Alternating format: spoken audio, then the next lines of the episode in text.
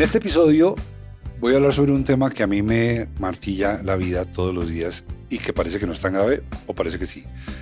El clasismo. Voy a hablar sobre eso que creo que a los colombianos nos, nos corroe y nos divide desde hace siglos.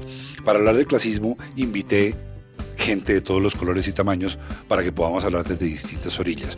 Invitadísima, invitadísima por primera vez al podcast, María Elvira Samper, periodista, eh, fundadora de QAP, eh, redactora de la revista Semana, pero de la revista Semana de hace tiempo, de esa revista que ya no existe. Eh, bueno, María Samper es muy conocida con mi amiga, la escritora Conchita Ruiz, que reincide en el podcast, ya estuvo con nosotros en el de la belleza y espero que me acompañe a muchos más. Eh, también Ramiro Meneses, actor colombiano que interpretó a Rodrigo de No Futuro, una persona que tiene mucho que hablar sobre el casismo. José Vicente Arismendi, académico, director de la emisora Javeriana, comunicador social y periodista. Y estamos Germán y yo, que somos los del pueblo en esta mesa. Vamos con toda esta cantidad de gente inteligente y el clasismo en ser o no ser, ahí en podcast. María Elvira Samper. Un niñito botó un papel, un paquete de papas fritas y lo botó a la entrada del supermercado. Entonces yo le dije, niño, ahí hay una caneca, por favor. Y se me volvió, voy a decir una vulgaridad. José Vicente Arismendi. Que uno nazca pobre y se tenga que quedar pobre toda la vida es una pesadilla. Conchita Ruiz. ¿Qué pasaba en tu casa cuando llegabas con una protesta contra el colegio? Cuando, ¿Cómo se manejaba eso en tu casa? Ramiro Meneses. No, no, no. Quiero, quiero que me permitan un instante. Yo les voy a contar una historia bastante personal. María Elvira es la, la- la única nueva en el salón, espero que se vuelva antigua. Ah, estoy novata. Sí, porque aquí todos ya, ya- todos ya, todos aquí ya hemos cometido podcast, como decía Frank Ramírez, cuando cierta gente escribía, dice es que él cometió libro. Y cometió poesía. Entonces aquí todos ya hemos cometido podcast, tú no. Y, y el asunto va, así, y es que yo me encargo, para eso algún día me van a pagar, me encargo de que esto se vuelva una conversación y siempre echo a rodar un tema. Y el tema no necesariamente está muy inteligente o no, ni es brillante ni nada. El tema en este caso es así. Yo sostengo que así como en alguna época en Rusia la ideología que imperó fue el comunismo, y entonces eran comunistas. Y lo mismo pasó en Cuba y entonces eh, en, países como eh, Salvador hoy en día la, ideología es la que le pongan a eso. Como que los países eh, logran enfocar una forma de pensar. Los gringos se van con el capitalismo muy bien en los 50 y son capitalistas. Yo sostengo una cosa y es que en Colombia sí ganó una ideología y esa no la ha podido derrocar nadie. Y sobre esa ideología vive el colombiano. Y seguramente vivimos, quisiera excluirme, pero de pronto no puedo del todo. Es el arribismo. Yo creo que el sentido de la existencia del colombiano es viajar entre clases, ojalá de para arriba, o sostenerse de no ir de para abajo. Pero es una navegación entre clases que nos roba casi toda la fuerza de la existencia, del pensamiento, de la educación, de los valores culturales y de la política. ¿Ustedes qué opinan? A ver, lancémonos. Perdón, Mauro, ¿y ¿por qué no presentamos a las personas que están No, no, eso, no, eso lo voy a hacer para, para, para, no, para no quitarle tiempo a esto.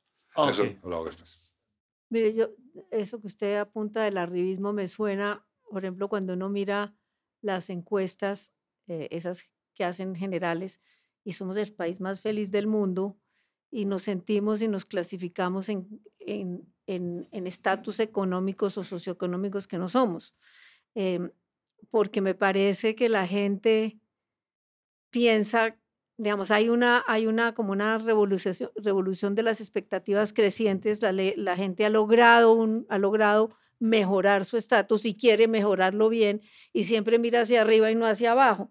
Entonces prefiere decir que se siente bien y no reconocer que se siente mal. Prefiere decir que es feliz como si no lo rodeara un ambiente de violencia y de, de, de- de expoliación que vivimos todos los días, porque, porque yo quiero que la gente sepa y crea que yo estoy, que yo estoy bien, que yo me siento bien, así yo salte matones.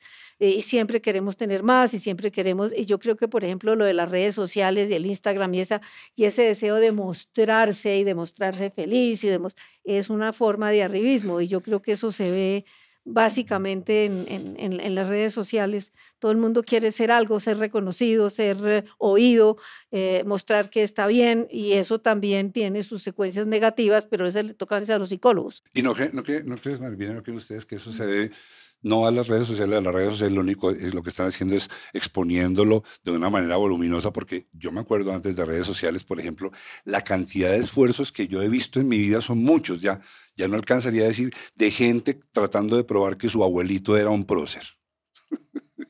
Sí, y que su tatarabuelo era muy rico por allá en un pueblo, pero que lo perdió todo jugando. Yo he oído esa historia desde chiquito muchísimas veces y no había redes sociales. Y una, y una gran necesidad de vincular el apellido, así sea por allá en cuarta instancia, con alguien que tuvo un apellido ilustre.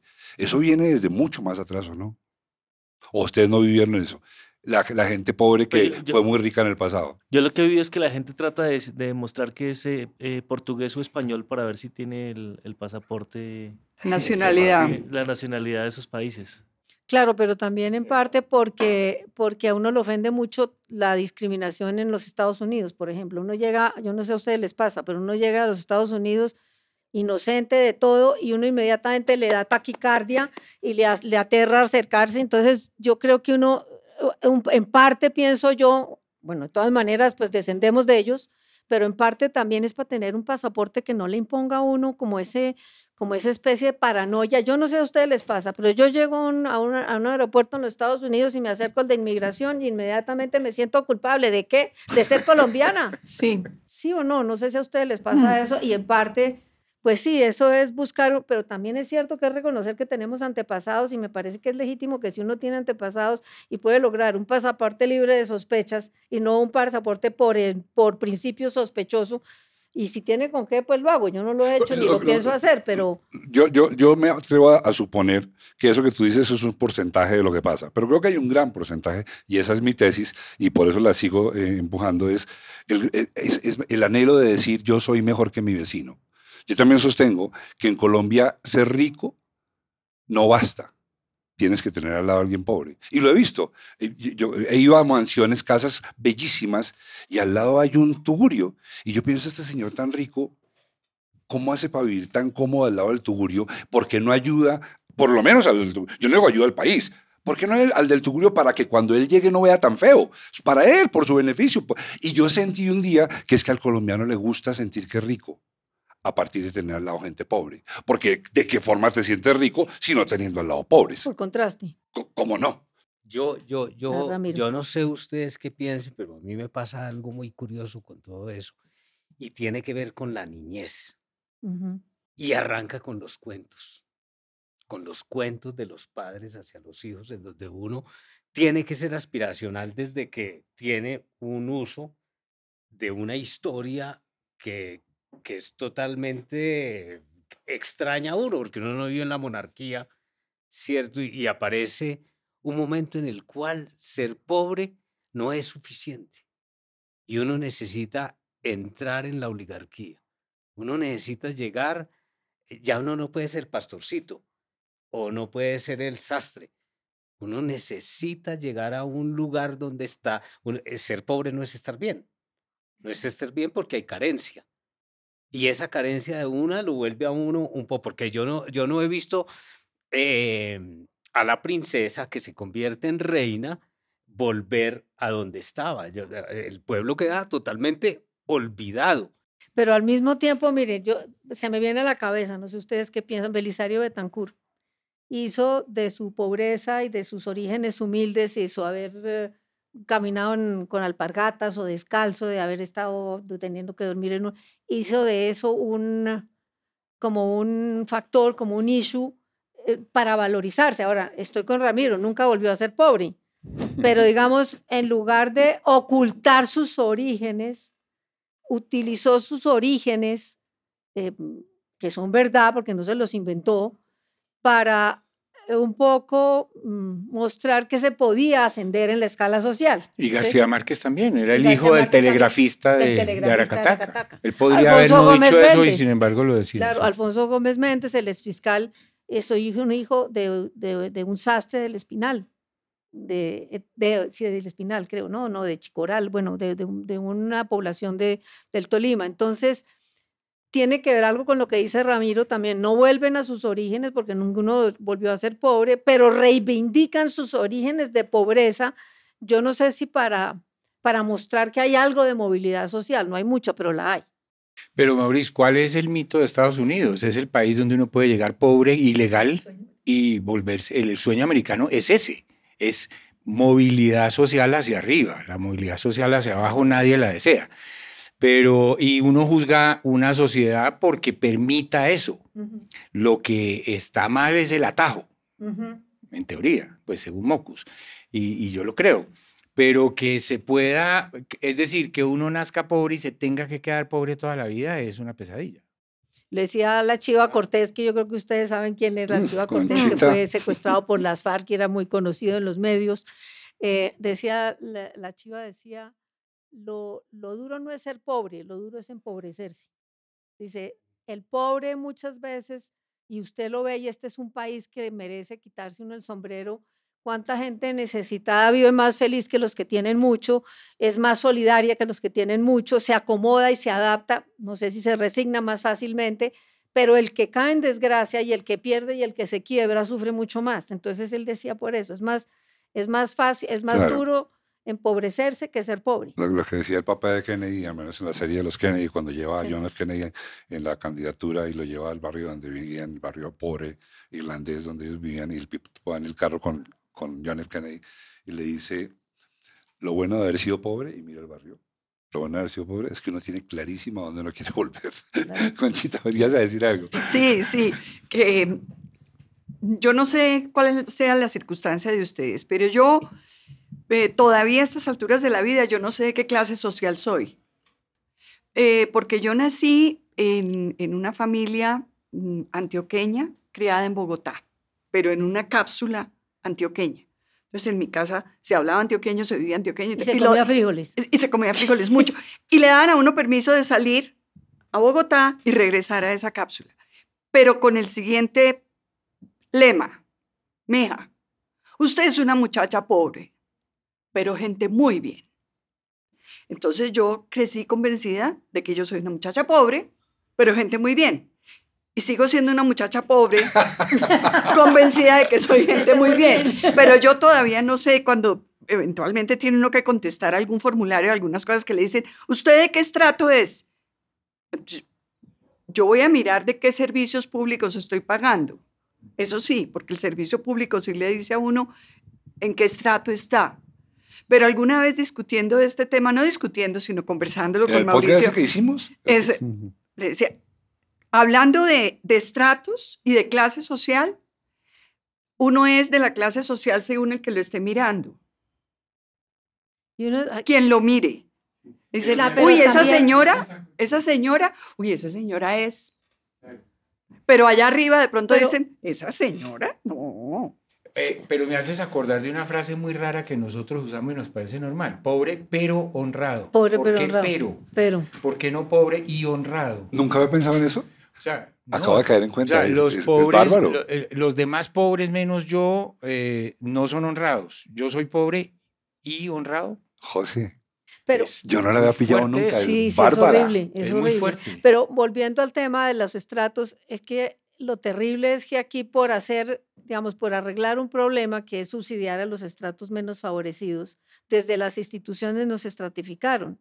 Entonces nos estratificaron desde lo espacial. Si yo vivo en un barrio y mi ah, vivienda es hecha de ladrillo y tiene banderas así, no sé qué, y tengo unas calles no sé cuántas, entonces soy estrato 5 o estrato 6, pero si vivo en un barrio con unas eh, calles en tierra y, la, eh, y mi casa es hecha eh, por autoconstrucción o es de vivienda, entonces yo estoy estrato 1, 2 y 3. Entonces, un mecanismo institucional y desde el Estado, no, y entonces desde ahí nos empiezan a, la estratificación espacial se convierte en estratificación social.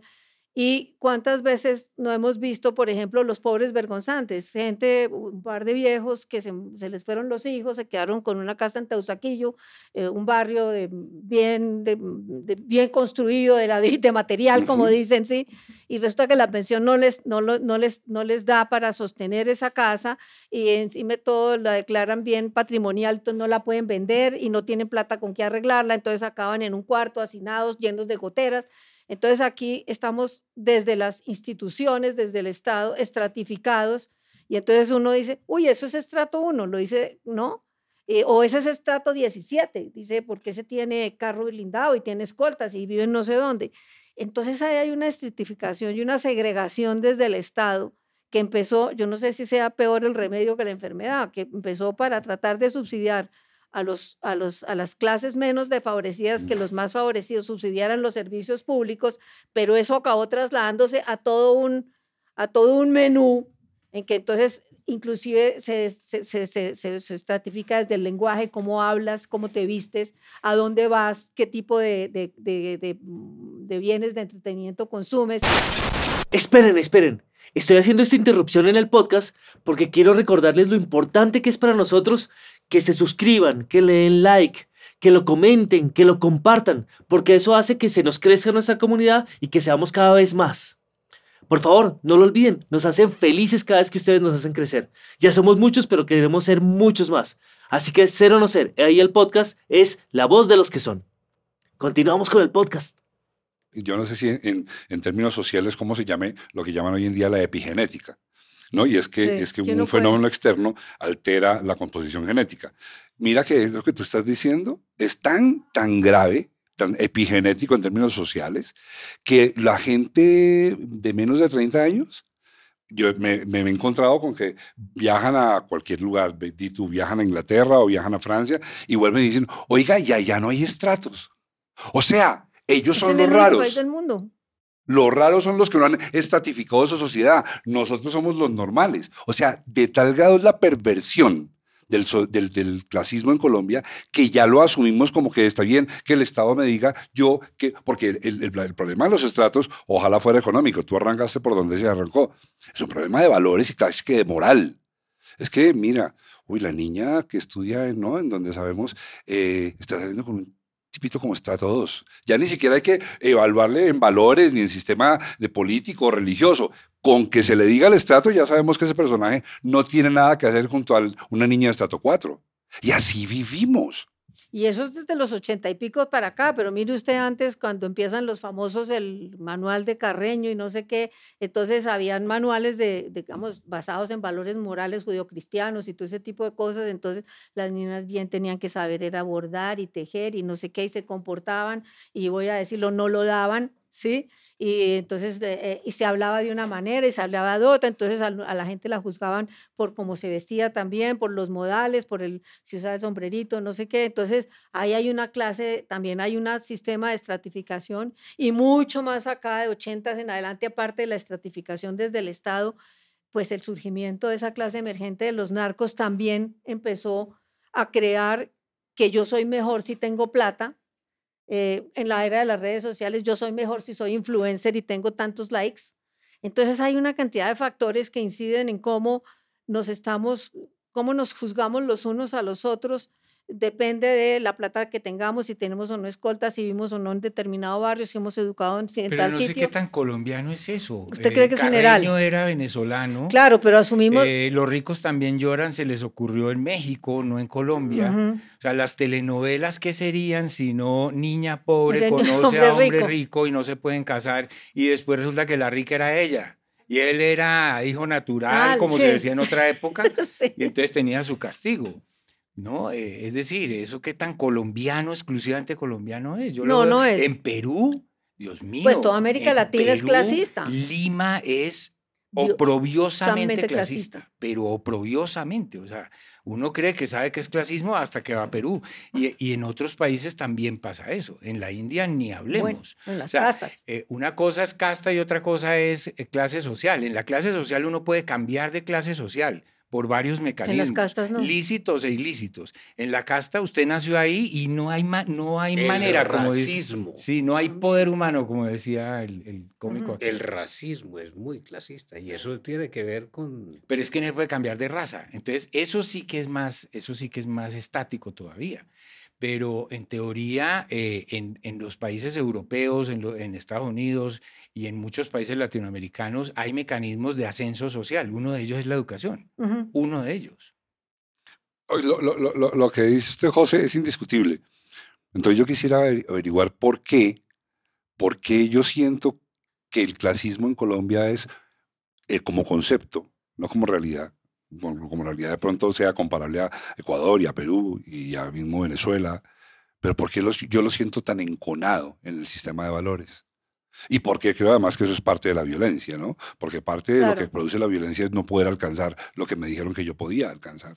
Y de hecho sí creo que no hay discusión en que somos uno de los países más violentos de América Latina y del mundo. Y yo, yo le agrego a eso la- la- el afán de movilidad. Y es de que voy a llegar como sea y si no puedo llegar, como, como Pues dicen que que dicen en Antioquia, mi hijo haga plata y si no hace, ¿cómo es que dicen? Pero en su tierra que mi hijo hay que hacer Lo que plata decía y la si no mamá sé qué. Escobar. Exactamente. Lo- Bueno, lo bueno, la historia me importante olvida. es, es algo así como lo importante, lo importante es conseguir plata, no importa cómo, más o Pero menos. Maurice, el, el- pero habría otra explicación.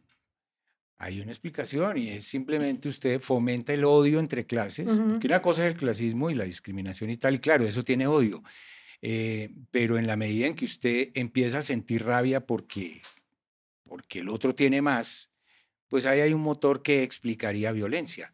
Eh, Haití es menos violento y es mucho más pobre y es mucho más desigual, y Ujú. la India también, y sin embargo, ¿ve? Entonces la mentalidad es más de rabia que de otra cosa. Sí, Y fomentar la rabia es muy rentable políticamente. Pues mire lo que pasó en las movilizaciones de, que le tocaron a Duque, cómo fueron, cómo fueron leídas desde arriba. Em, cuando uno lo que ve ahí fue una eclosión de una cantidad de, digamos, de deudas no pagadas, atrasadas, como una masa crítica que ya no resistió más de indignación de los llamados nadie. ¿Cuántas veces, cuántas personas, por ejemplo, en los barrios de Cali, los barrios deprimidos de Cali, comieron por primera vez dos y tres veces al día de ollas comunitarias y el, y el lenguaje oficial era, eh, todos son vándalos, la primera línea es de vándalos, eh, es infiltrada por la guerrilla y es financiada por el narco. Entonces era facilísimo, tres elementos, hicieron su cóctel, lo vendieron. ¿Y qué pasó? Y ustedes vieron, a mí una cosa que realmente me golpeó mucho en esas movilizaciones es la salida de la gente bien, entre comillas, en camionetas blindadas disparando, con la policía protegiéndolas y el presidente diciendo "Lo- los indígenas deben volver a sus resguardos y Yepes Alzate hoy ya ha renunciado a la dirección del Partido Liberal con, con el Pastrana a su lado, Conservar. eh, conservador, perdón, diciendo ellos deben volver a su hábitat natural. Entonces, ahí eso, es decir, ese es el reflejo de un país profundamente quebrado, profundamente dividido, clasista, y lo que dice Ramiro, aquí no somos solo racistas, sino que yo creo que el racismo y el clasismo son dos caras de la misma moneda, a la Mm, cual yo le mm, agregaría lo que la filósofa Isa- eh, mm, Cortina dice de la porofobia. Aquí le tenemos como, Sí. como, como, como asco, yo no sé, como pre- prevenciones y reservas a los pobres, de ahí el pobre pero honrado. Ujú. Entonces yo creo que tenemos unas mezclas muy complicadas.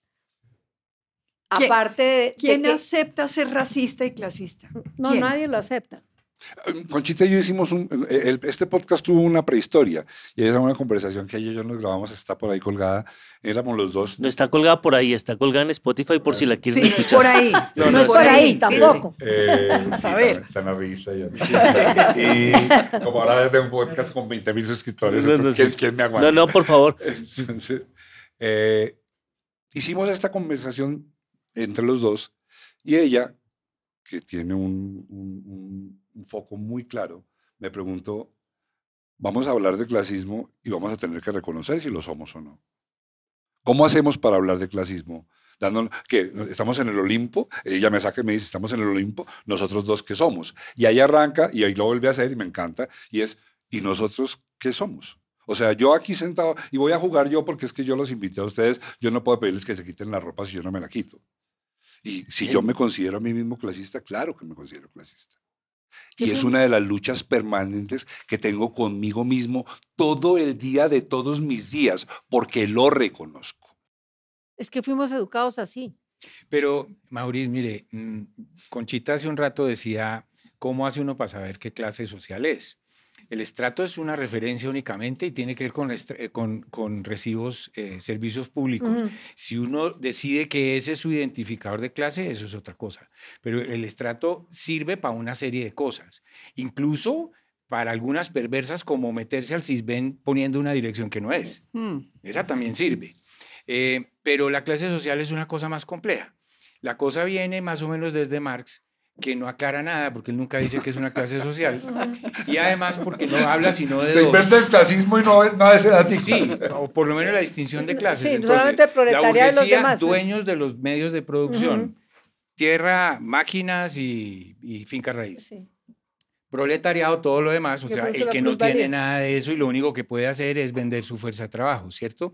El señor que vive en el edificio, en el apartamento 301, debe el carro, paga arriendo eh, y es asalariado, no es dueño de ningún medio de producción, pero evidentemente tiene que estar en una clase de, digamos como que el sentido común le dice a uno, pero no es de la misma clase social del portero, que también puede que viva en el 502 eh, en otro barrio, eh, recibe eh, salario, paga arriendo y a lo mejor viene en bicicleta o en moto y la moto la debe. Pero no pueden ser los dos proletarios. Lo que sí insiste Marx es que se tienen que odiar. No pueden ser amigos, no pueden ser cole Es decir, hay que, tiene que haber odio. Por eso a mí me parece que el, el ingrediente que generalmente hace ruido es ese. Pero además, porque yo lo que me pregunto, bueno, uno mira para atrás para la, la colonia y aquí los conquistadores no vinieron a trabajar, ni mucho menos. Vinieron a que les trabajaran. Los indios pagando unos tributos y los negros esclavos solo vivir para trabajar y nada más. Y después entonces mm, hay, hay clasismo aún dentro de los, dentro de los, dentro de los de arriba. Como son, son mejores los, los que llegaron de España y tienen todos tus antecedentes claros en España que los hijos de español en América. Esos son, hay los blancos peninsulares y los blancos criollos, son distintos. Y los que vinieron de España no eran las mejores No, personas de pues España, eh, ¿no? como me preguntaba Er- mi hijo eran- cuando, eran- cuando conoció el de la historia de Alonso de Ojeda, ¿no? ¿Cuál era la historia? Sí, que venía encerrado en un tonel porque Vasco debía deudas. Balboa. Eso, Balboa. Vasco Núñez de Balboa. Entonces me preguntaba mi hijo, mamá, y aquí todos los que llegaron en barriles y todo eran porque se habían robado cosas, ya habían estafado en España, pues sí, no, no, Mm, no, no recibimos lo mejor tampoco, ¿no? Pero había clases dentro de, dentro de los privilegiados que eran los que, de entre las clases. Y, y- y sí, ¿de dónde tenemos? Pero clasistas los ingleses, se inventaron el club. Claro, que no, además que no dejan entrar no mujeres. exacto. No se deja entrar mujeres ni el que no sea aceptado. Ojo, ni siquiera es la plata.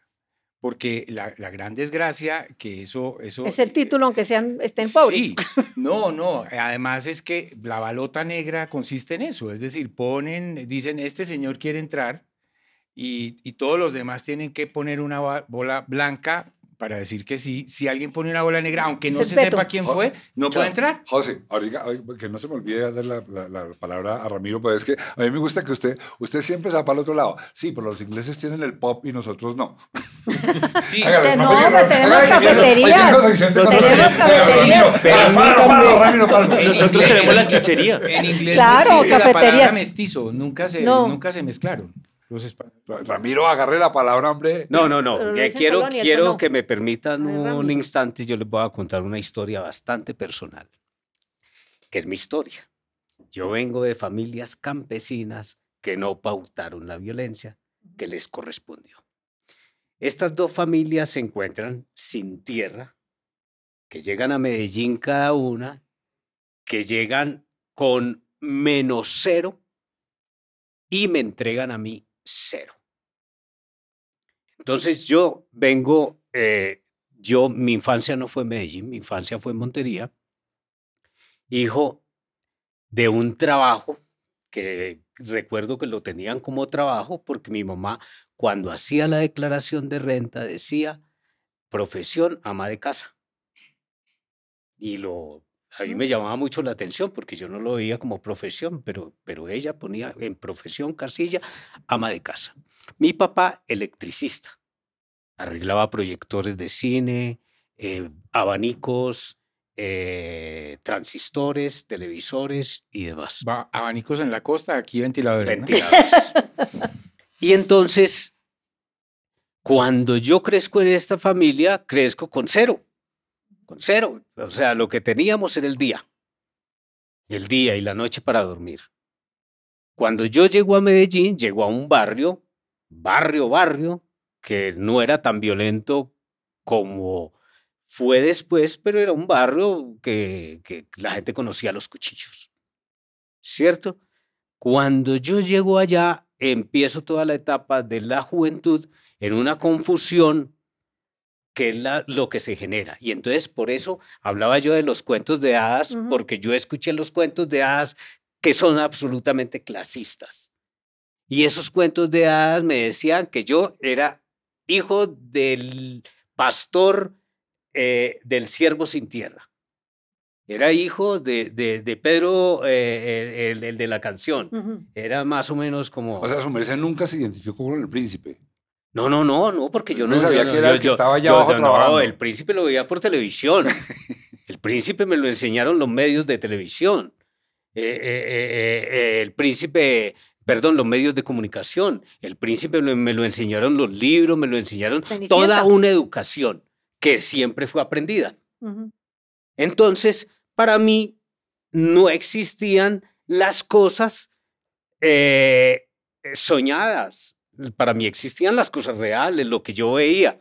Y el que tenía más era el tendero o era el conductor de bus, el bucetero, el chofer, que eran importantísimos. No todo el mundo sabía conducir un carro, pero el que tuviera un carro era rico. Y eso generaba un encono constante, porque siempre la manipulación era que el que te pagaba era el malo, porque estaba chupando tu sangre para pagar con, con, vida, con tu tiempo, pagaban eh, tu tu estatus en la vida para que eh, fueran más, más rico que el más pobre dentro de los pobres. ¿Cierto? Eso genera una dinámica constante donde, donde el, el pobre es el más rico, más o menos, eh, o el, el menos pobre es el más rico. Usted, hay una cosa que me llama la atención, Ramiro. Usted dice eso produce encono. ¿Usted cómo se escapó de ese encono? Porque usted Ah. no es una persona que odia. Allá voy, no, para nada. Entonces, claro, cuando yo eh, eh, eh, es una historia, es una historia bien particular porque yo crezco con, con e- esa necesidad de que es que a mi mamá o a mi papá alguien le paga. Alguien le paga para que no esté conmigo. Alguien le paga para que pueda alimentarme. Alguien le paga para que no se pueda ir a determinadas horas, sino que cumpla un horario de, de- y sean obreros. Y yo ¿cierto? quisiera que ellos estén con conmigo. Y uno quisiera estar con ellos y uno siempre piensa que los van a echar. Uno siempre piensa que a los papás de uno, siendo pobre, los van a echar.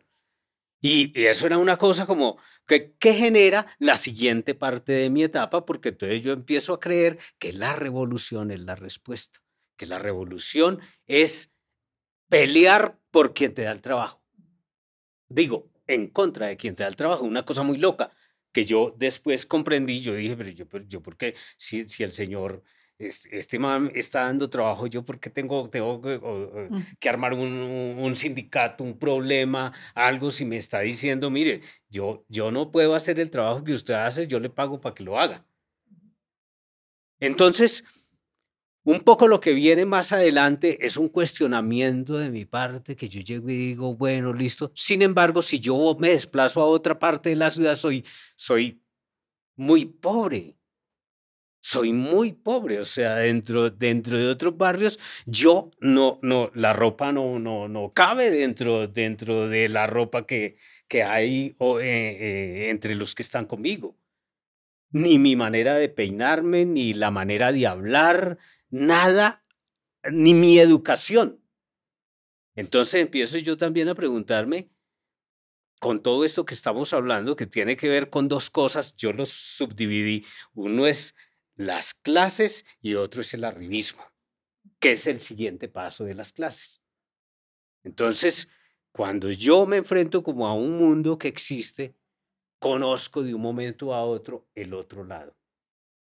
Por parejas, por amigos, y me doy cuenta que, que no, no todos me, me, me apartan. Hay quienes me aceptan y me aceptan muy bien. Y viene la otra parte de, de- de- del cuestionamiento, es que yo digo, entonces el problema a veces es de educación, es de qué llenas tu mente, es con qué no te conformas, cuál es el siguiente paso. ¿Qué dispara en usted esa reflexión que lo lleva a pensar que no es mediante las armas y la revolución que se puede hacer un cambio, que se puede, digamos, porque tuvo que, usted habla de la educación como un factor muy importante, Muy diga, de importante. pensamiento crítico pero en general en Colombia la educación ha sido como muy, de, de- de- por lo menos la que me tocó a mí, que fue la peor, o las peores, era uno encasillado, no podía pensar, no podía, de- a mí me botaban de las clases por preguntar, etcétera. ¿Qué, qué hace, que le, qué chispa le dispara a usted para decir, habiendo pensado que una solución puede ser ir a hacer polvo al monte, para decir, no, esto no es? Yo creo que parte es la aceptación, el conocer unos individuos que yo no conozco, que, que entienden que yo no soy distinto por tener menos dinero.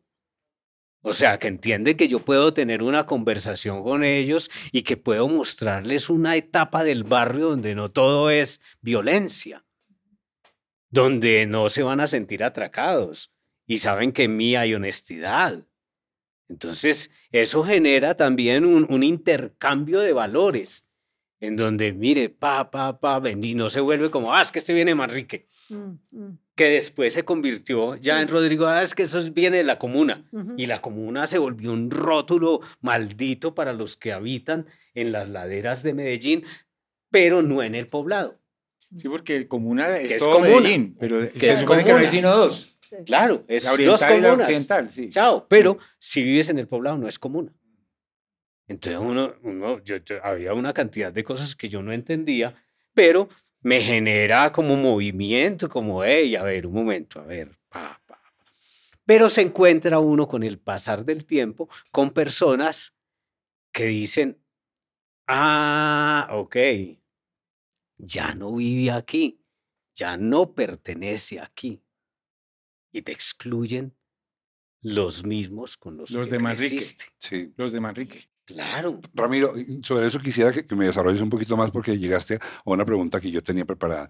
Yo conozco mucho esa comunidad y es una comunidad que, admiro, la comunidad de, de- de la Comuna 3 y todo esto. Yo he tenido mucho contacto, ya, ya sabe, ya por medio, Ye- Yesenia nació allí y para mí es una exploración interesantísima pasar porque he conocido gente, pues la misma Yesenia, sus hermanos, son los que construyeron esta empresa.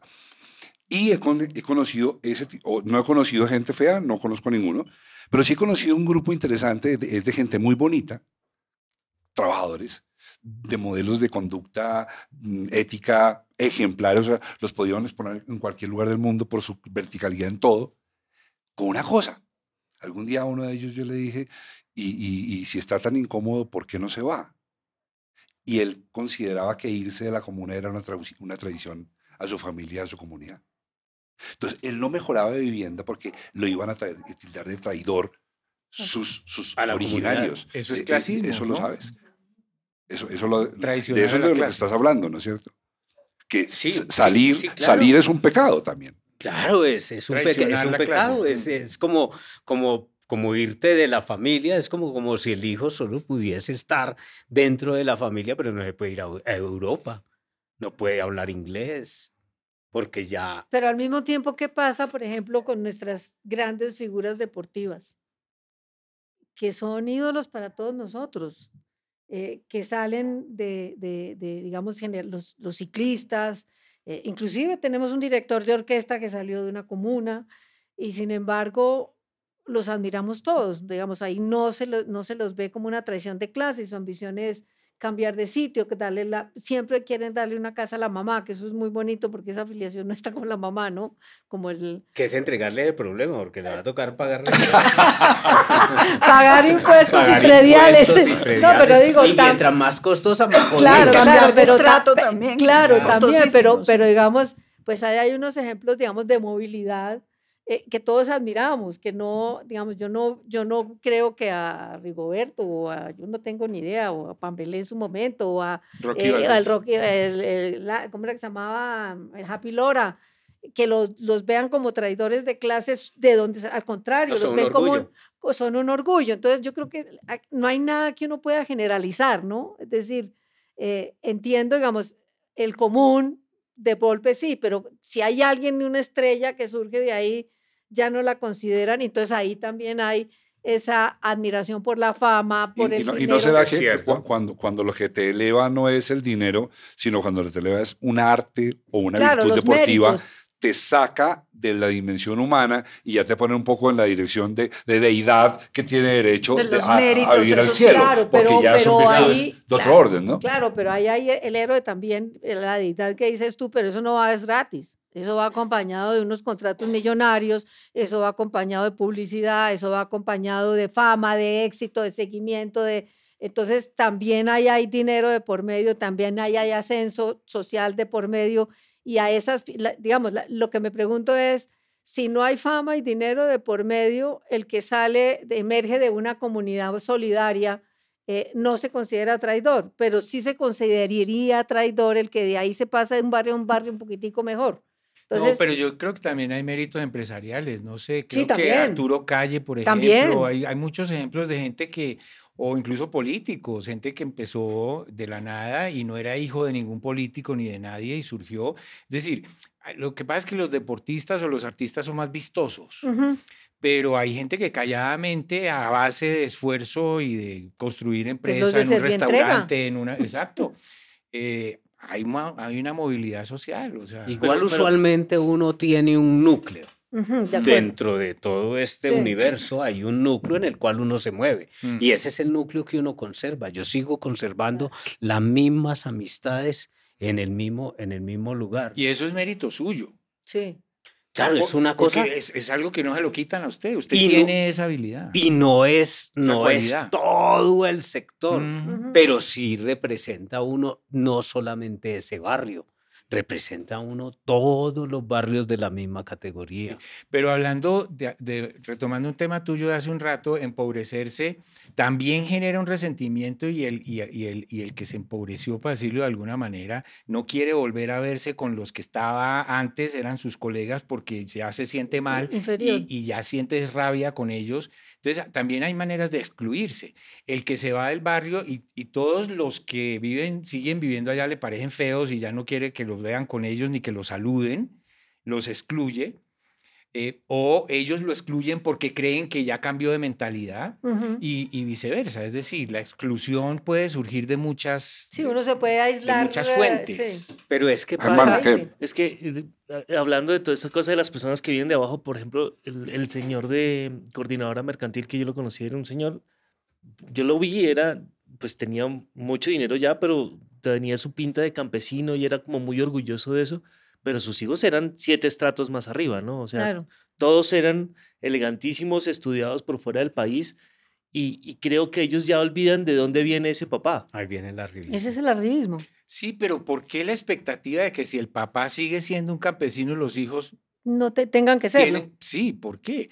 Pueden ser mala gente. No, pero no, es vestidos, cosa. pero no estoy diciendo O que eran buena mala gente bien No vestidos. estoy diciendo que sean Claro. mala gente. Eso, No, no, Eran no. excelentes No, personas. Sí, no, es es- distinto. Son No. elegantes, son elegantes, Son- pero, pero si no eran- campesinos. y Pero si eran eso, 10 estratos más altos que su papá. pues sí, según Andrés López, todos los hijos son dos estratos más altos que el papá. que los y eso hijos- se cumple en un país Sí. que, que, que avance. En la, en la India No, claro, no, y de todas maneras, pues es legítimo y es eh, deseable y es una muestra de movilidad social, digamos que es relativa, pero que existe, porque sí, aquí sí nos digamos mentiras hoy en esta crisis de económica y todo eso, pues en 20 años, yo creo que por eso también la indignación, porque la gente alcanza de, tiene cubrimiento en salud, mala, buena o regular, pero tiene, yo no sé, yo nací en una época en que la única salida de la gente que no tenía recursos era ir a los hospitales, el Hospital de la Misericordia o Mm. las familias pagarles el médico. ¿Ah? O morirse. Hoy en día están cubiertos, el 90 y pico por ciento de la población está cubierta, unos mejores que otros, hay que reconocerlo. Todo el mundo tiene acceso a la educación. Yo creo que el analfabetismo está reducido. Hay- Habrá anal- analfabetismo funcional, pero analfabetismo crudo y puro está reducido. Es decir, hemos mejorado. Es una sociedad, digamos, somos un país de ingreso medio con todos los problemas que tenemos. Entonces, negar eso también es caer en el catastrofismo. Eh, eh, entonces, sí hay movilidad y, y sí hay eh, hijos estrato 17 de padres que empezaron en el estrato 1, por hablar de estratos, em, y eso no es necesariamente malo. Eh, eso muestra que hay algo de movilidad. Digamos, a mí me parecería que lo peor es esas personas que son hijas de- de- de- de familias mm, trabajadoras, luchadoras, que no lo han tenido todo, que no nacieron en cuna de oro ni, ni, ni gatearon en tapete, traicionen esos principios y digamos entren en trapisondas, como hemos visto, usted no sabe quién soy yo y todo ese tipo de cosas, eso es otro, ese es otro punto. Pe- Y ese es como una distorsión de, digamos, de aprovechar esa movilidad social para como sacarse clavos y aprovechar de unas ventajas que otros no tienen, pero no eso no será XXI. contaminación de la cultura del narcotráfico. Claro, Yo creo que, también. Yo que creo estamos que un horriblemente contaminados. por, por el éxito y la fama y el tener plata. Y lo simpático es descubrir que el- usted no sabe quién soy yo también existe en México y existe en otros países. Yo pensé que era una cosa exclusivamente colombiana, no. pero ni eso. pero hablando de datos, eh, en, en lo que va del siglo XXI en Colombia, la clase media creció en 10 millones de personas. Pasa que en la pandemia retrocedimos Sí. 4 millones y se recuperaron 2 millones 600, todavía hay 1 millón 400 que O sea, alcanzaron ¿y, a y, subir. qué- y qué llamamos clase media? ¿Cómo sé yo Lo que que soy dice clase el DANE. media? El DANE lo establece el por DANE, nivel por de ingresos. no habla, eh, el DANE habla de ingresos. Eh, eh, porque es que esto es un, eh, las clases sociales tienen dos dimensiones. Una las estudia la sociología y otra la estudia la economía. Y el DANE le toca eh, La economía. la economía y además adecuarse a estándares internacionales, porque en todas partes así no se diga, eh, aún en Estados Unidos hay Pues sobre esa base lo clavan a uno en impuestos más o menos. Exactamente, en Estados Unidos hay clasificaciones, lo que pasa es que no están en el, en el, en el hablado diario, porque lo que hace potente a un país es que tenga una clase media grande. La clase alta siempre es chiquita en todas partes Sí. y la clase baja siempre es de cierto tamaño en, en todas partes, en unos sitios más grandes, en ot- pero lo que hace grande a un país es que la clase media crezca. Que, que no sea un triángulo, sino que sea un rombo más. Exactamente. No, y es lo que hace- lo que frena las sirve, La clase media en Colombia es más grande que la clase, mm, ¿cómo se llama eso? Eh, ay, hay un término económico de eh, en condición de no sé qué, de- digamos, la- vulnerabilidad. es- De sí, pobreza, la pues. mayor pobreza Dan- es menor que la clase media en Colombia y eso es gracias a lo que ha pasado en el siglo XXI. Otra vez, ¿cómo? O sea, a- en algún momento en estos 23 años, la curva de clase baja, pero no se llama así, Los de se miseria. llama pobreza, sí, exactamente, bajó. Extrema y la clase pobreza. Menos pobreza extrema. Eso, Pobreza pobreza extrema. creo que Menos es- pobreza extrema exacto, y, más. clase- y, y- y que era mayor, era como el doble del tamaño decir, de la que había clase habido media, ascenso y la social. clase exactamente, la clase media creció y la otra bajó. Entonces, eh, eso Ah, es yo, yo- estadística. yo celebro esta conversación porque, por, todo lo que me, por todo lo que me controvierte. Eh, me, me, me autodenomino el fatalista de la mesa. Yo no creo en tanto bienestar. Yo creo que hay un malestar social permanente que se encona y se encona y se encona. Y que se encona sobre todo cuando, como, sucede con los cuerpos vivos, cuando se ponen muchas curitas de apariencia de sanidad. Pero yo sí creo que hay un malestar latente Claro. que se nota cuando hay los brotes sociales, porque inmediatamente en los brotes sociales ah, y ah, automáticamente se polariza la- la- la- en qué lugar me ubico yo. Y yo no me voy a ubicar del lado de los gamines de la primera línea, por ejemplo. Y los gamines de la primera línea a los señores de Rosales los van a ver como los señores de Rosales. Inmediatamente se polariza apenas aparece el conflicto. Y yo creo que en Colombia hay un- mucha agresión permanente social. Y, y hay una, una muestra que tomo que suena muy trivial y muy chistosa, pero créanme que yo creo que no tiene nada de chistoso. Y es la relación que hay entre la gente que sirve en Colombia y el que es servido. Voy a los restaurantes.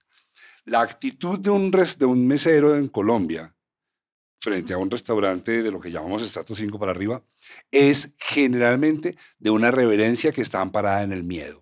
Porque el que está en la mesa tiene rapidito el arma de usted no sabe quién soy yo. Entonces hay una, una, una, una especie de servilismo que, se- Enrique Carriazo lo llama el síndrome de la guaneña. Pero Mauricio, yo pregunto, ¿y es igual en todas partes? Porque yo creo que en Bogotá los tratos son distintos a, por ejemplo, en la costa. No sé, yo creo que hay diferencias. Somos un país de regiones y yo creo que también, bueno, me voy a pasar a otro tema, pero después volvemos. Eh, el hecho de ser un país de regiones, y eso, so- eso lo, digamos, lo estableció Virginia Gutiérrez de Pineda, con culturas distintas, eh, entonces uno se habla del, santandere- del santanderiano que es arrecho y que no sé qué, y que siempre va armado, y uno habla del, del costeño que es, que es alegre, y hablan de nosotros del interior, no, usted- ustedes menos del interior que yo, Los yo paisas. de los paisas que son chauvinistas, de nosotros los que venimos de, yo tengo ascendentes de Boyacá y de Santanderes que somos taimados y solapados. Entonces no sé si también tiene que ver, si, si, si la relación que usted dice, por ejemplo, si voy a un restaurante en Barranquilla, la relación del mesero con el cliente char, digamos que sería la magnificación de lo, de lo, que, de lo que es Jaya allá, eh, es la misma que del mesero aquí o del mesero en Medellín con, con un señor del GEA o el de aquí con un señor Sarmiento Angulo. No sé, me pregunto.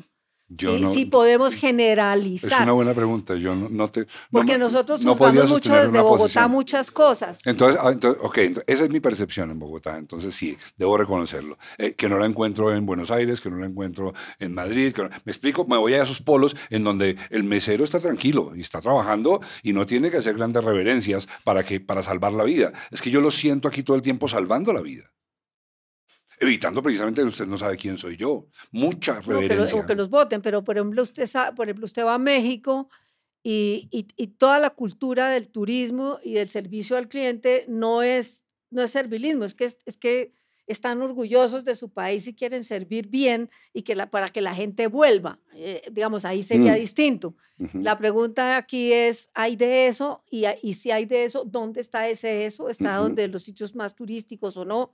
Em, es que es tan difícil, a mí, me, a mí me, me cuesta mucho trabajo las generalizaciones y tendemos mucho a generalizar, pero sí estoy de acuerdo con usted que este país es un país, o por lo menos en Bogotá, que es lo que yo vivo diariamente, es, somos muy agresivos. Entonces, em, la gente no saluda a los cajeros, por ejemplo, o no le da las gracias al Uber o al del taxi que lo lleva.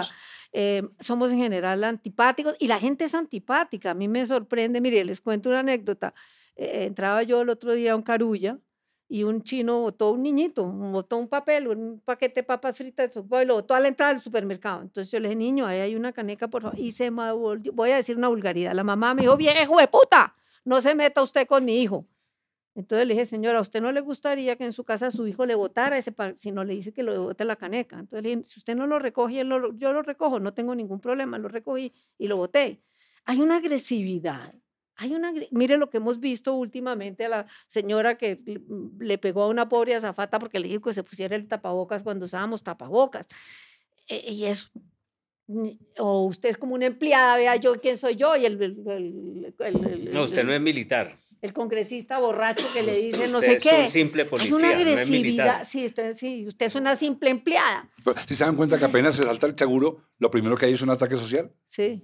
o racial. Sí. Siempre, se salta el seguro. Sí. Y el primer disparo es, ¿usted qué me habla? Indio no sé qué, sí. o negro no sé qué, no sé o qué, sea, sí. usted, usted que no sabe quién soy yo. Y el primer artefacto que se dispara es de ataque social. Eso comprueba mi teoría peregrina de que hay una tensión social permanente. Sí, eso sí la hay. Yo creo que pues que si no, si no, pues no estaríamos todavía negociando con una guerrilla, si no, no habría la primera línea, si no, no habría, mm, no se habría, no se habría producido, no se habría producido todos esos movimientos, esa esa, esa eclosión social que hubo eh, de estudiantil y de, de, de las mingas y de toda esa cosa, porque hay mucha, hay muchas deudas sociales eh, no pagadas, pero eso no quiere decir que no hayamos en otros campos progresados, que yo creo que es- esa es la contradicción. Yo que convive lo más con lo menos. Yo también quiero ser. Todas las amabilidades no las vemos.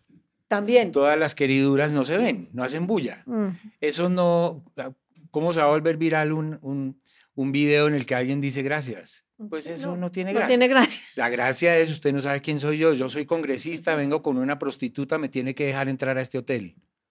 Y me orino en los Y pantalones. me orino en los pantalones y todo. Eso es viral. ¿ve? Eh, Que pero todo el mundo está buscando la Pero confrontación. todos los, exacto, todos los demás huéspedes del hotel que entraron bien. y saludaron, buenos días, no sé qué, oiga, ¿dónde puedo conseguir? Sí, señor. Bueno, eso no es viral. Entonces, pues, Pero tam- también hay noticias que uno dice como que los mismos medios están ayudando a esta cosa del clasismo. No sé si vieron que esta semana la gran noticia en todos los medios fue que eh, Jessica Cediel se montó en Transmilenio por primera vez en la vida. Eso no me parece una noticia.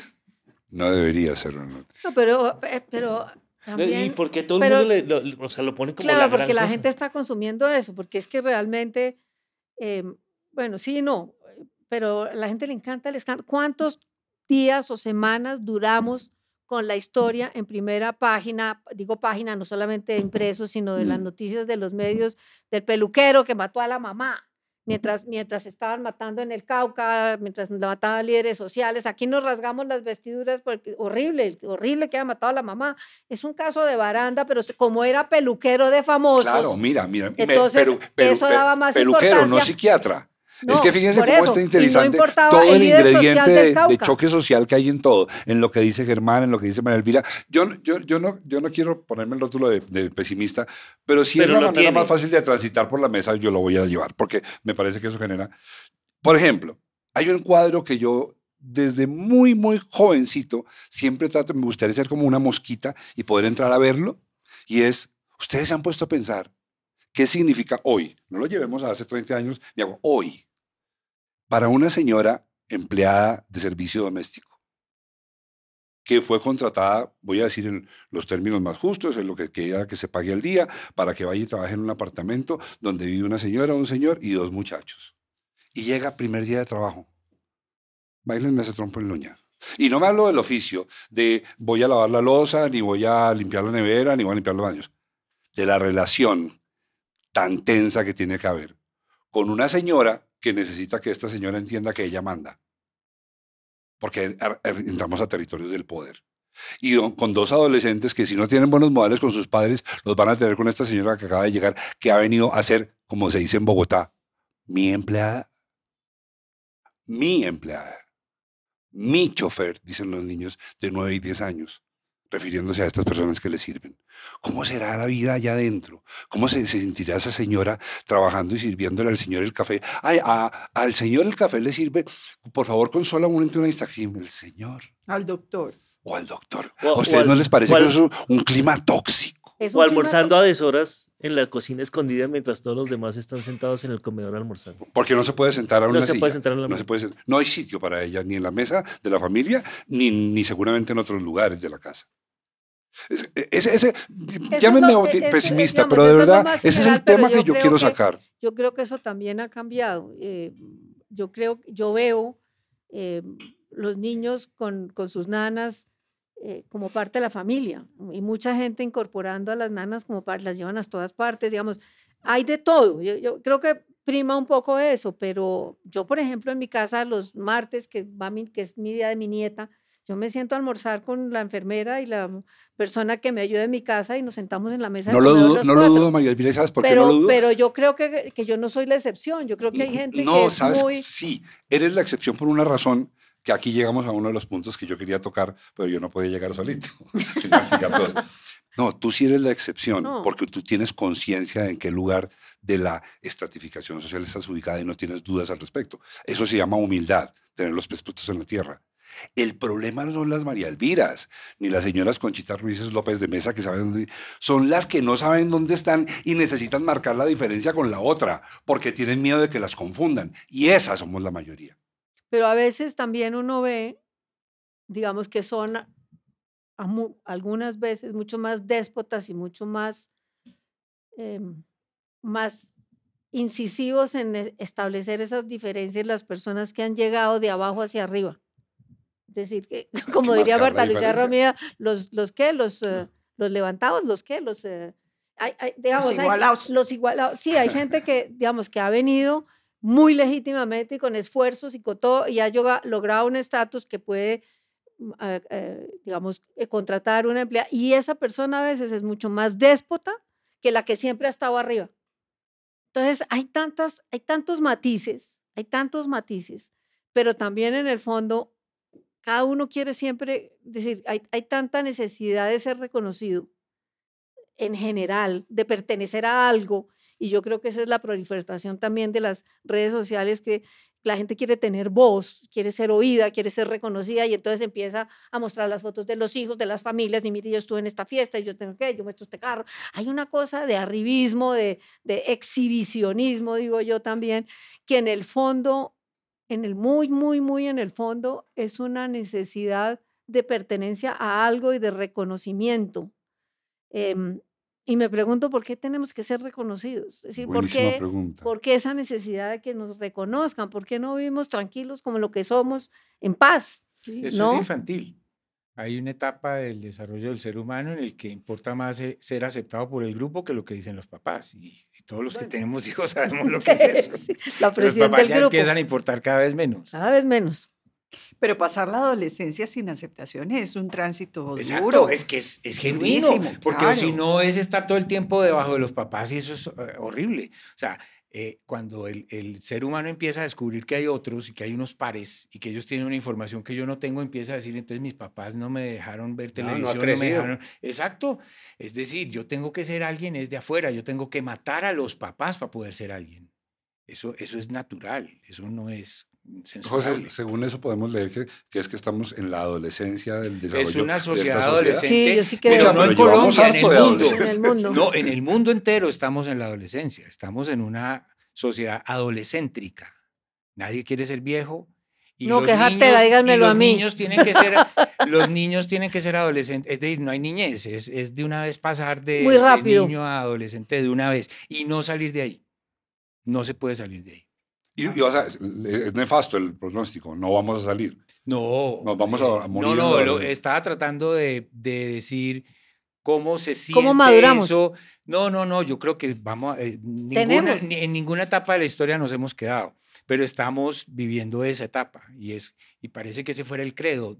Eh, eh, ¿Cómo fue la frase? Es decir, no, no, no queremos eh, dejar de ser adolescentes en este momento en teoría. Todos queremos como quedarnos como Peter sociedad. Pan. Sí, sí, exacto. Pero, pero yo diría, más allá, digamos, de las cosas individuales, yo creo que aquí hay un problema muy grave en Colombia, que es que no tenemos un proyecto de país.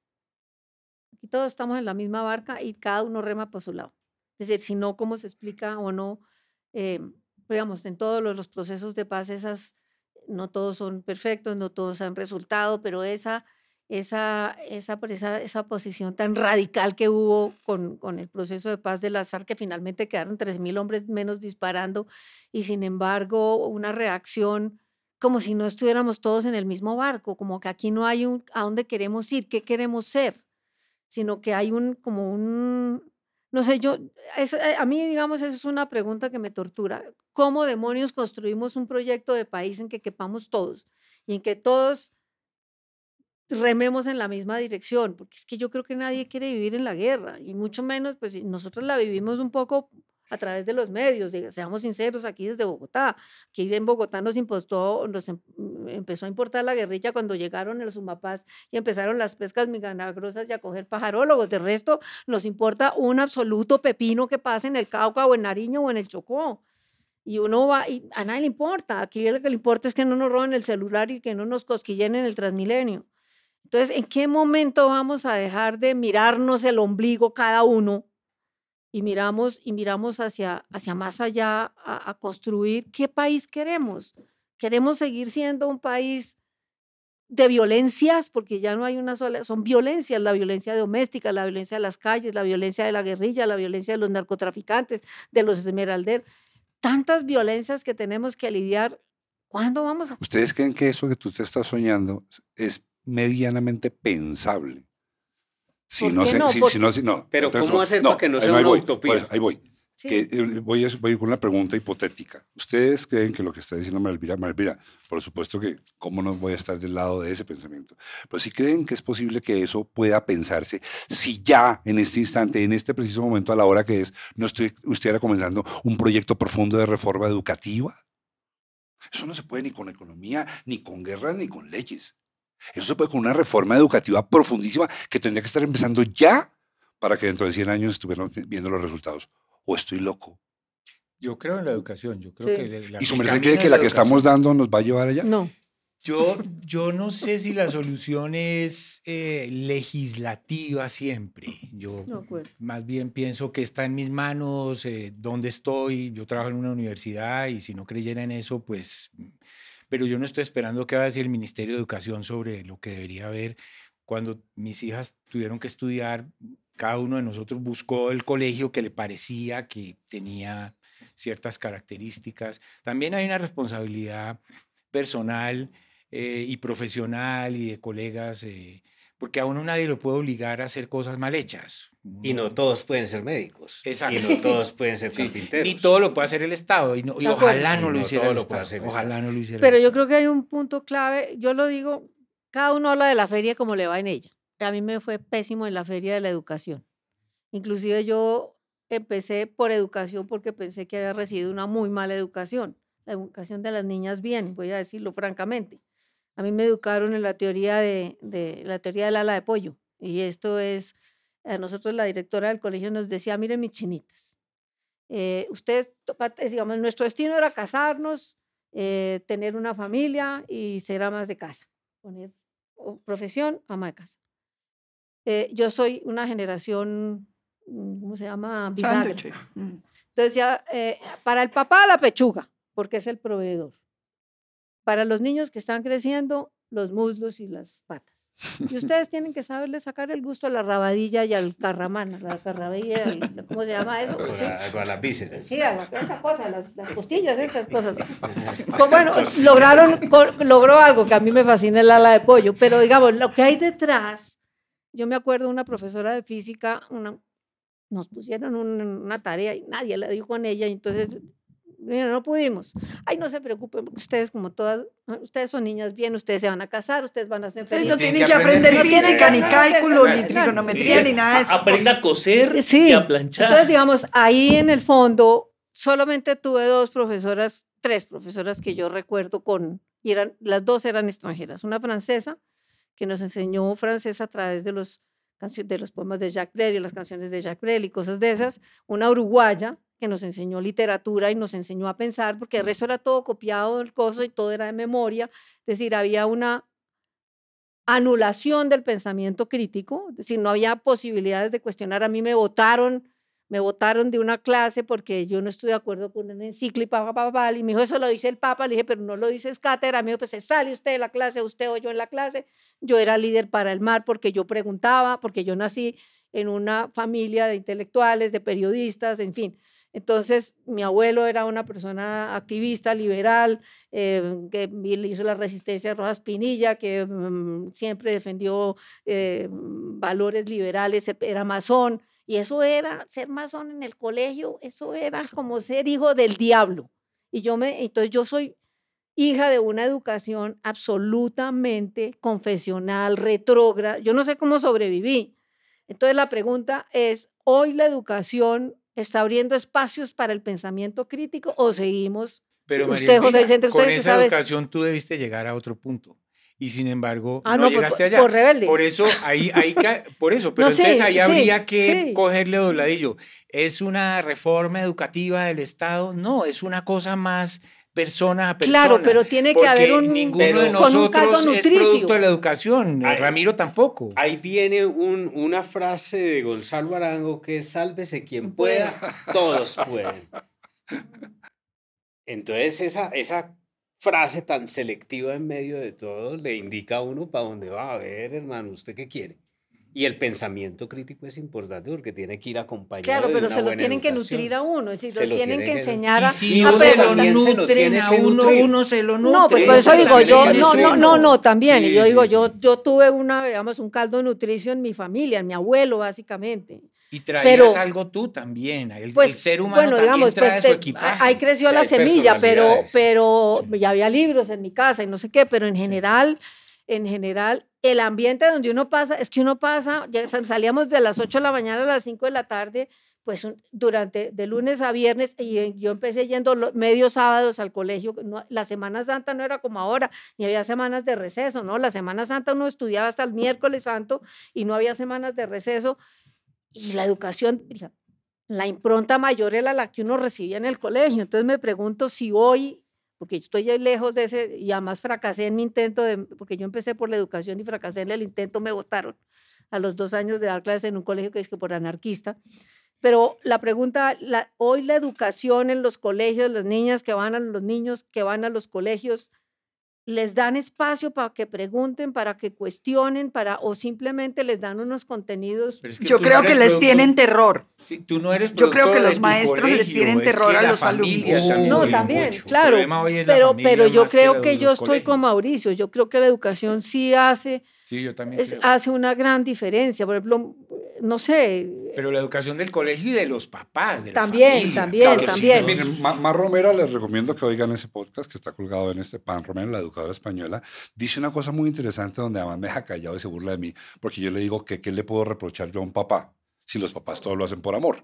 Entonces, dígame qué puedo reprocharle. Entonces yo le dije, yo creo que yo le debo reprochar a un papá no pensar lo que va a hacer y no preguntárselo. Ella me dice, no, está siendo muy drástico, me dice ella. Me dice, pero lo que, a quien yo sí le reprocho, es interesante, ¿no? No quiero decir que esta es la verdad revelada, pero hay que pensarlo. Me dice, yo no le reprocho al papá que no piense y de repente se equivoque, o que piense y que piense equivocado también. Dice ella, yo le reprocho a todo el amparo de cultura educativa que le permite al papá pensar que lo que va a hacer es correcto cuando sea evidentemente incorrecto. Y ahí yo, que no creo en el Estado, ni en este ni en ninguno, nunca he creído, sí creo que es muy importante cuál es la atmósfera sobre la que se cría el hogar. O sea, porque yo eh, vengo haciendo aleatoriamente una encuesta muy tonta. A la niña de la puya, María Paulina Banana, le digo, ¿tú por qué eres así? Eres así como con pensamiento crítico, libre, caliente, caliente arrojada, valiente. Le pregunto a Miguel Ángel del Río, ¿tú por qué eres así?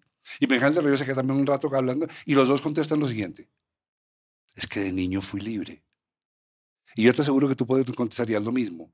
Es que de niño fui libre. sí, pero tuve una, pues, tuve una Pero- pero cárcel tú- terrible que fue el colegio. Claro, pero en tu casa no, ¿te das cuenta? es que, y voy con José Vicente, si la casa construye el pensamiento crítico a partir de dar la libertad de la equivocación, inmediatamente tenemos que tener un medio ambiente que, que soporte eso, porque si en la casa se admite la equivocación, pero el colegio no, como cuando Fernando, mi hijo de nueve años, el inventor de este podcast, me dice, lo estoy acostando y me dice yo, tengo mucha rabia con la profesora de matemáticas porque ella me regaña porque yo no sé matemáticas. ¿Y yo por qué voy a saber matemáticas? Si yo supiera matemáticas no tendría que ir al colegio. Eso, eso, eso es absolutamente Claro, pero también- inquebrantable ese raciocinio. Colegios en donde está equivocado, está prohibido equivocarse, porque si te equivocas te ponen cero. Y familias donde está prohibido. Yo quiero hacerle una pregunta a María Elvira que me quedé con la curiosidad. 12 horas eh, con Doñana. Encarcelada, sí. Doñana. El régimen de Doñana. Sí. Y, y las otras 12 en tu casa, pero de esas 10 estabas dormida. Era la noche. Ok.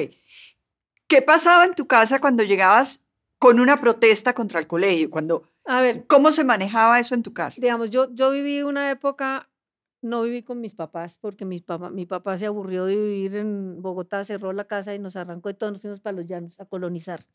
Recién terminada la violencia. Me sacaron de, de primero elemental. Entonces yo me fui a vivir a los llanos, a vivir libre. Subida a los árboles, con los animales, arriando ganado, marcando ganado, yendo a un potrero que no se me olvida que mi papá bautizó el sol de los venados porque a las 5 de la tarde pasaban venados, pero cuando ya tocó volver a civilizarme, me devolvieron y yo viví en la casa de mis abuelos.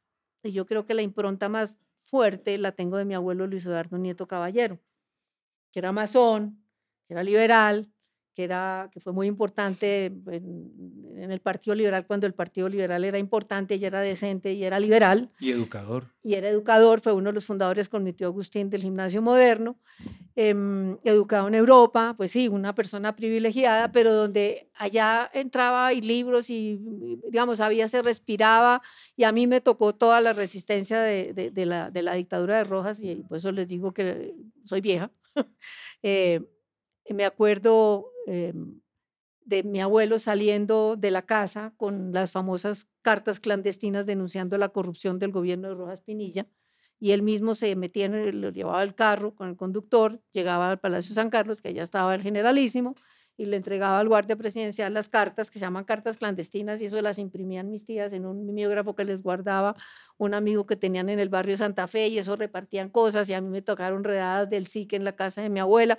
Entonces, digamos, yo viví toda esa cosa del pensamiento liberal con la contradicción inmensa de que cada vez que llegaba al colegio a las clases con la señora Ana, el masón era el diablo. Entonces yo viví en esa contradicción terrible de una cosa que todo era todo lo que no era prohibido era pecado, mientras en mi casa pues todo una cosa liberal. Ahora, mi mamá queda viuda muy joven, con cinco hijos, y yo adolescente, calculen el, calculen el horror para mi pobre mamá. Entonces mi mamá firmaba todo lo que decía el colegio, que no pueden ir a fiestas, sino tales días y.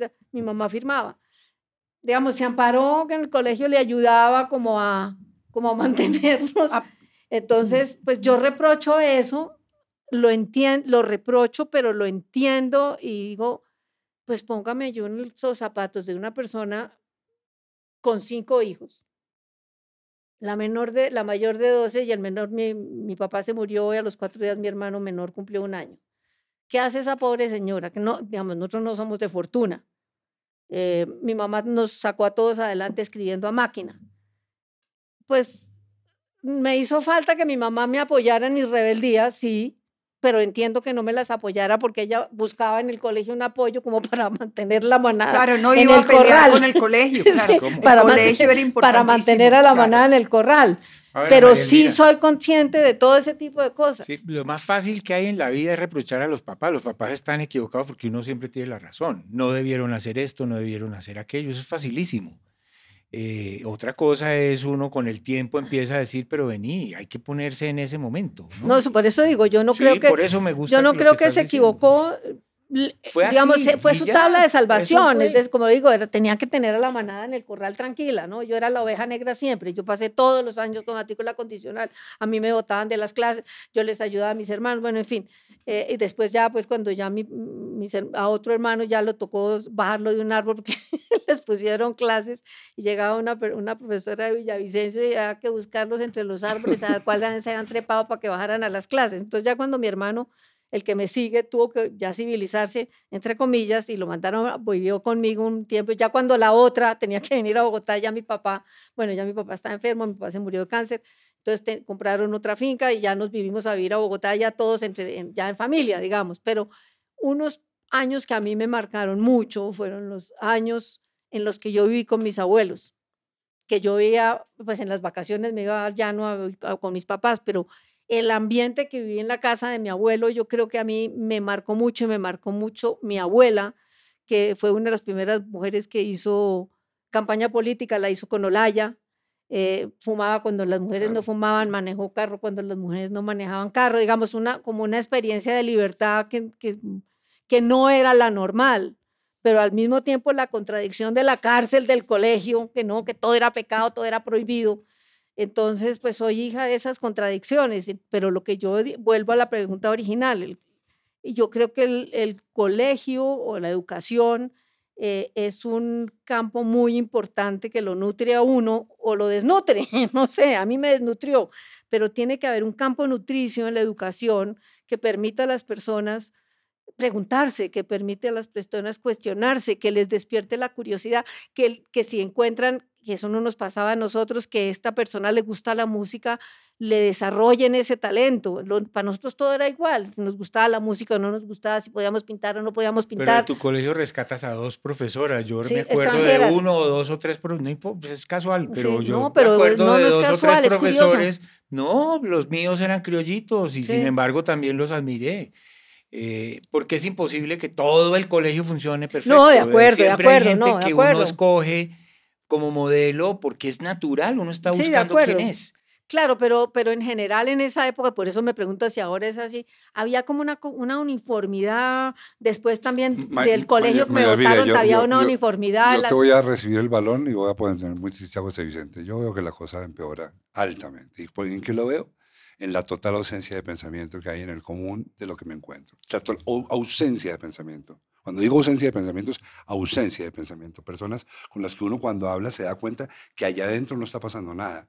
Que, no, que, te están vendiendo un televisor y tú les oyes hablar de qué estás hablando. No, no tienen ningún- ninguna noción de la realidad, porque yo creo que la educación masiva colombiana, no la, no la, no la marginal que es la privilegiada, a la que yo quizás también pertenezco. Vamos a, no, no sé, yo no soy ni... Ya la ni que me pregunto si está permitiendo el pensamiento ¿Ves? crítico también. ¿Ves? Entonces, eh, yo, yo, yo creo que ese pensamiento crítico del que estamos hablando es muy escaso.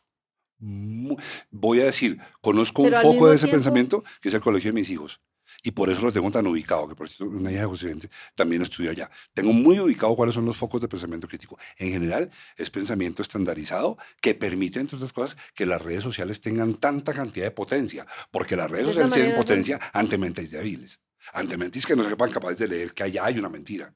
Y por lo menos Pero también, pero también, el trago de la mentira. pero también, Perdón digamos, por ser mirando. aguafiestas, pero, pero- a mí me preocupan los colegios gringos donde hay tiroteos todas las semanas. ¿no? Yo no podría vivir. Yo digo, no joda, eso sí es increíble.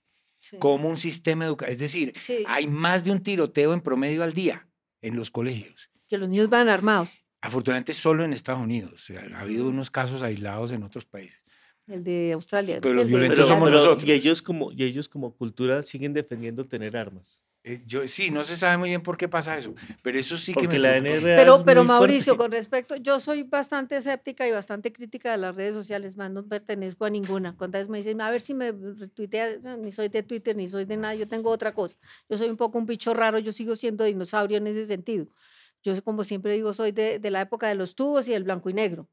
Eh, pero al mismo tiempo, a pesar de toda la agresividad y todas las cosas que uno ve en las redes sociales, también ahí uno ve posibilidades de gente, digamos, no siempre, no siempre todo es basura, posibilidades de gente que se está expresando, que está diciendo, yo pienso esto y puede uno no estar de acuerdo, pero hay argumentos también. Entonces yo creo que por eso yo creo que uno tiene que tener, hacer el esfuerzo, diría yo, hago el esfuerzo de ver la realidad con matices de grises y no solo en blanco y negro, porque entonces ahí nos quedamos en los guetos, que esa es otra de las contradicciones que yo veo un poco en toda la globalización y la hiperconectividad, que es que se crean guet- en lugar de hacernos universales y comunicarnos todos, se crean es guetos. Entonces yo me meto en el grupo que me retroalimenta lo que yo pienso, no sé qué, y me, radicaliza o me, confirma, me, me vuelve, en lugar de, de intercomunicarnos, nos estamos creando pequeñas burbujas y pequeños mundos que se, que se controvienten, se contradicen entre sí.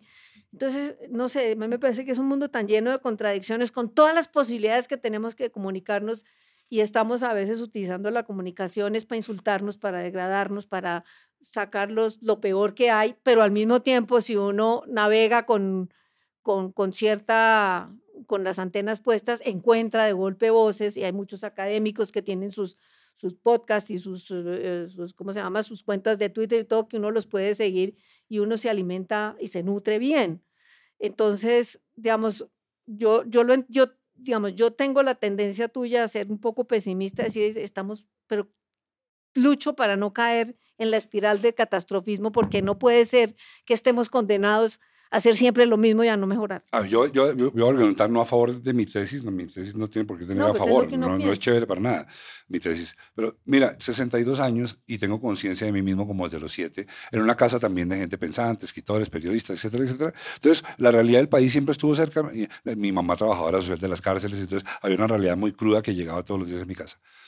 Y me acuerdo las primeras elecciones que yo tengo en memoria fueron cuando, cuando le roban las, las elecciones a Rojas Pinilla y en mi casa se asustan porque son herederos del 9 de abril muy próximos. Entonces ellos saben que eso podía pasar. Y ahí despierto yo y siempre con, con la idea de que, de que el país no estaba tan mal. Y yo veía que sí estaban pasando cosas que no estaban tan bien.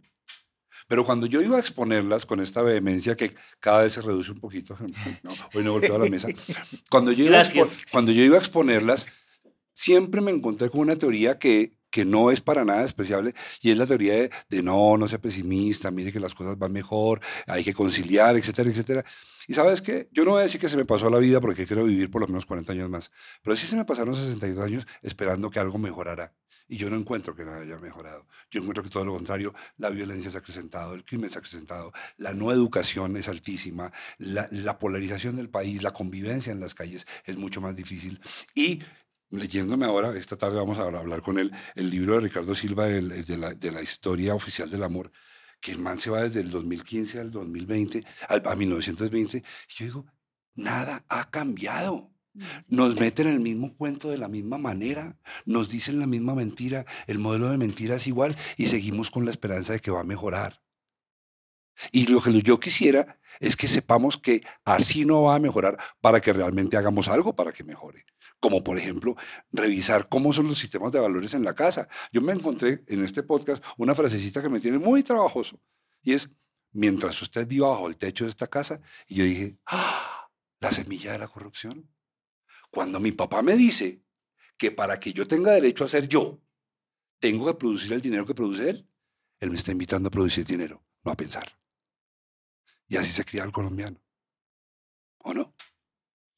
Mauricio, no solo el colombiano. No, sí, yo No solo- Es que a mí no me preocupan otras Ah, cosas, bueno. me preocupa el de aquí. Pero es que parece que fuéramos lo peor y Sí. resulta que también pasa en otros lados. No, yo, estoy, yo soy un poco lo que decías tú o sea, antes. que es que a veces tenemos que ponemos el, el telescopio en lo, en lo negro. Yo, yo, yo tenía una amiga mal casada, ya está separada, que decía, eh, Esa fulanito, no habría pagado por que le dieran el nombre, ¿no? fulanito, Si nos patrocina decimos. A mí- No, no, no, no. A mí, a mí me dan ganas de preguntar mal casada ella o mal casada él. Mal No, pues yo él. también mal casada, pero eso no importa.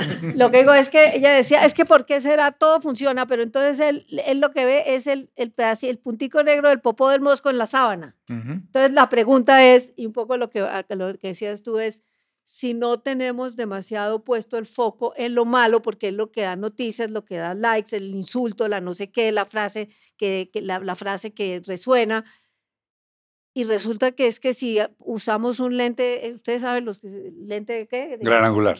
Un gran angular, pues hay de todo como en botica. Estamos los malos, los buenos, los regulares, los, los- las luces, las sombras, los vacíos, las profundidades, la- las flores, la, muerte, el, el todo. Entonces, no sé si precisamente porque lo que las audiencias consumen es lo amarillista, donde hay violencia, las noticias de baranda, el peluquero de los famosos que lo ma- mató a la mamá y no sé qué, y el, el líder social que se parte el alma en una comunidad para que no se le mete el narcotráfico, lo matan y eso es una noticia, pues allá en una cosita, a nadie le importa. Eh, eh, ¿Qué tal si abrimos el gran angular y pensamos, busquemos también las cosas, bueno, no son noticias, no es noticia que la flota Macarena llegue de Bogotá a Duitama bien, es noticia que la flota que va a Bogotá a Duitama Se ruede y se ruede maten y se maten 36 personas, eso es noticia. Eh, pero yo creo que tenemos que empezar a pensar también y a mirar más, más ampliamente y a buscar más los matices de grises y no solo los blancos y los negros, porque yo también tengo la tendencia suya a, a- decir, estamos en... la es- explotación de la rabia, el odio. Sí, a mí siempre también. buscando por Sí. qué hay que tener rabia. Y uno dice, y si no es así, entonces uno es un conformista. Y resulta que no. Una cosa es ser optimista o, o tratar de, de mirar, digamos, de lado y lado. Lo estás bien Pero informado. parte, pa- parte del truco de no exponerse demasiado a las redes sociales y eso es con que uno empiece a filtrar lo que genere rabia, a- a- ayuda un poco, porque hay, yo he encontrado gente que publica, yo he encontrado datos de libros interesantes en cuentas de Twitter.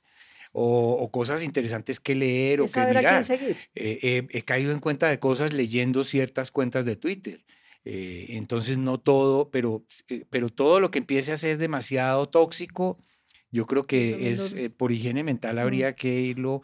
Y, y la, y la clave está ahí. Si la palabra odio cabe ahí, eh, ya empieza, yo por lo menos empiezo a, a, a ponerle una, una luz amarilla y llega un momento en que si eso es la única tendencia, yo me salgo de ahí porque estamos viviendo una época, polarización es bonito, pero en realidad es de odio. Hay que odiar a un mundo de gente, a los ricos porque son ricos, a los yo no sé qué porque son no sé qué, los géneros, eh, las identidades sexuales son una manera de, de decir usted me discrimina a mí, usted me odia a mí, todos me odian. Es decir, hay un mundo de razones para odiar hoy en día. Y resulta que pues la vida no se nos puede ir en eso.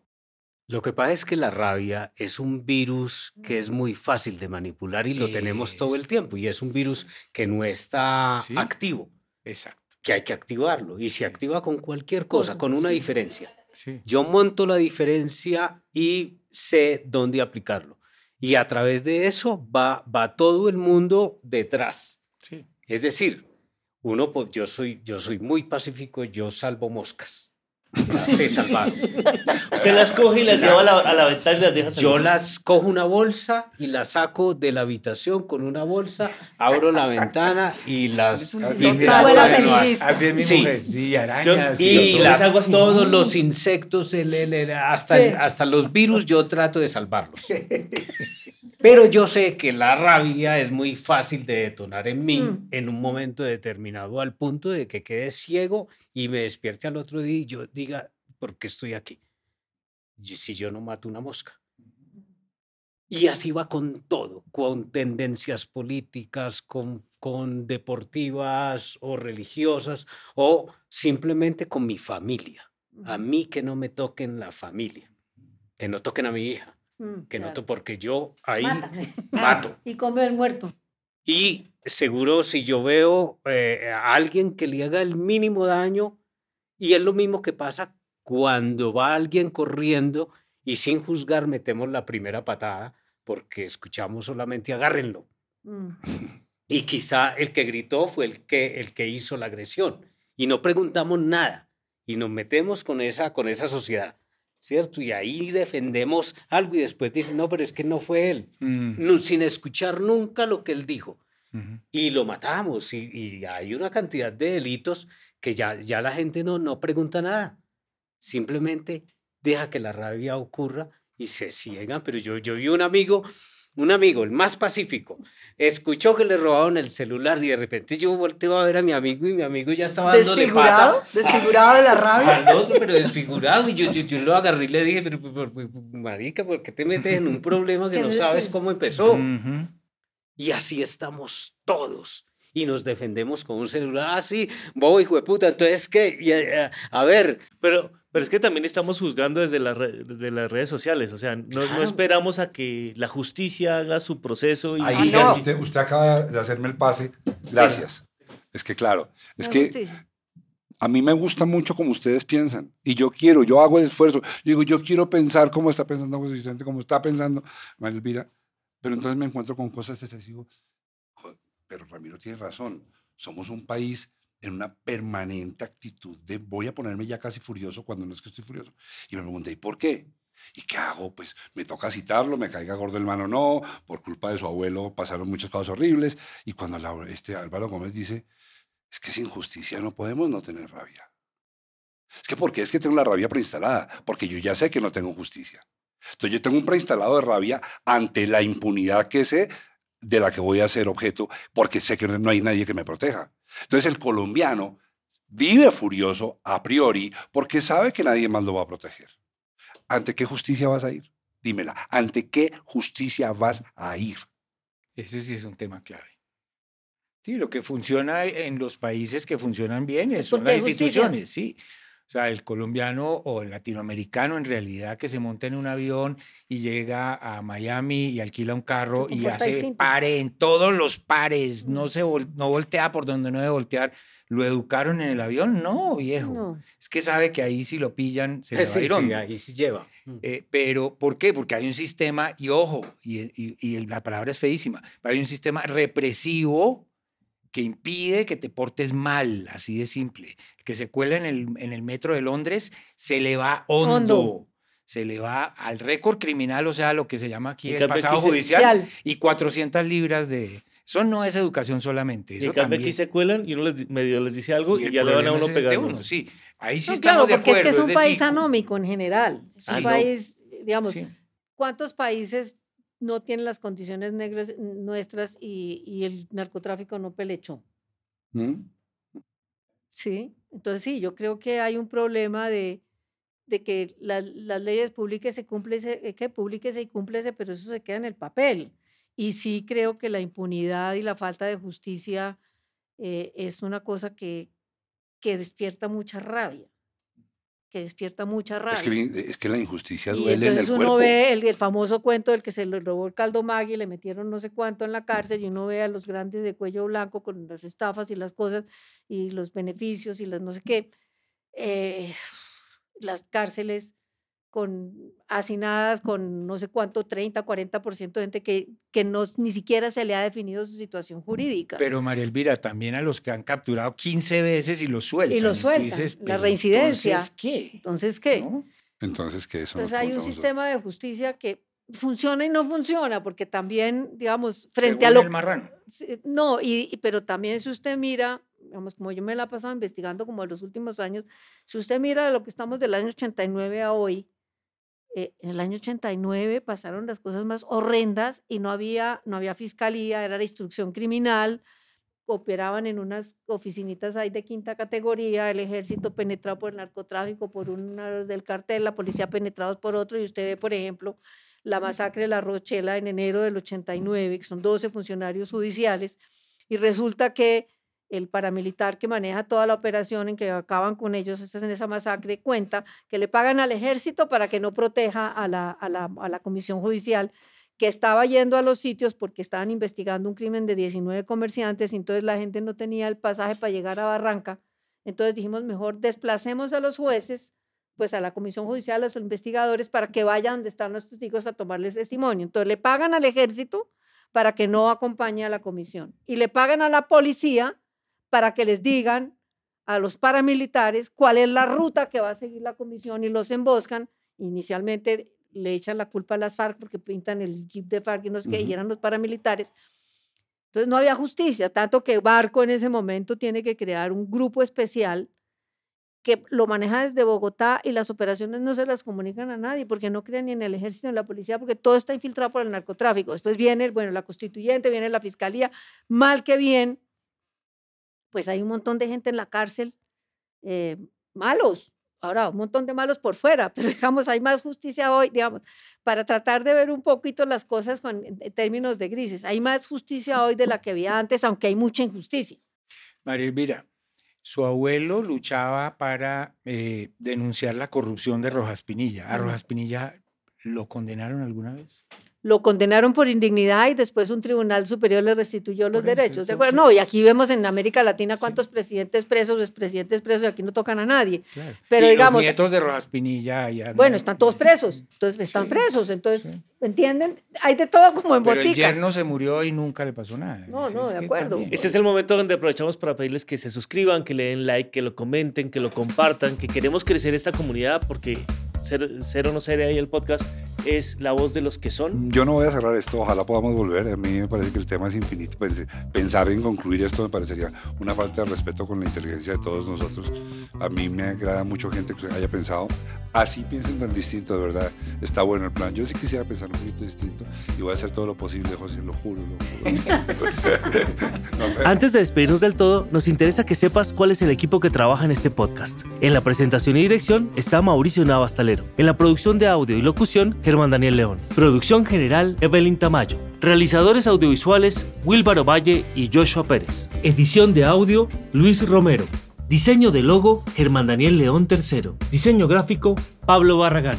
Social media, Daniel Cetina. Community Manager, Mayra Montaño. Postproducción de video, Juan Esteban García y Arturo Cubides. Coordinación de postproducción, Angie Barros Martínez. Gestión digital en YouTube, Fernando Navas Civic. Arte visual, promos digitales, Manuela Puentes. Diseño gráfico de redes, Diego Guío Martínez. Música por el maestro Camilo Correal. Este es un contenido de Valencia Producciones. Si te gustó este podcast, danos like y suscríbete. Así te enterarás de los siguientes episodios. Y si no te gustó, mándaselo a tus enemigos. Igual nos sirve que nos escuchen. Muchas gracias. Chao. Este podcast se puede ver también en YouTube. Se puede escuchar por Spotify y todas las plataformas de podcast que existen y que lleguen a existir.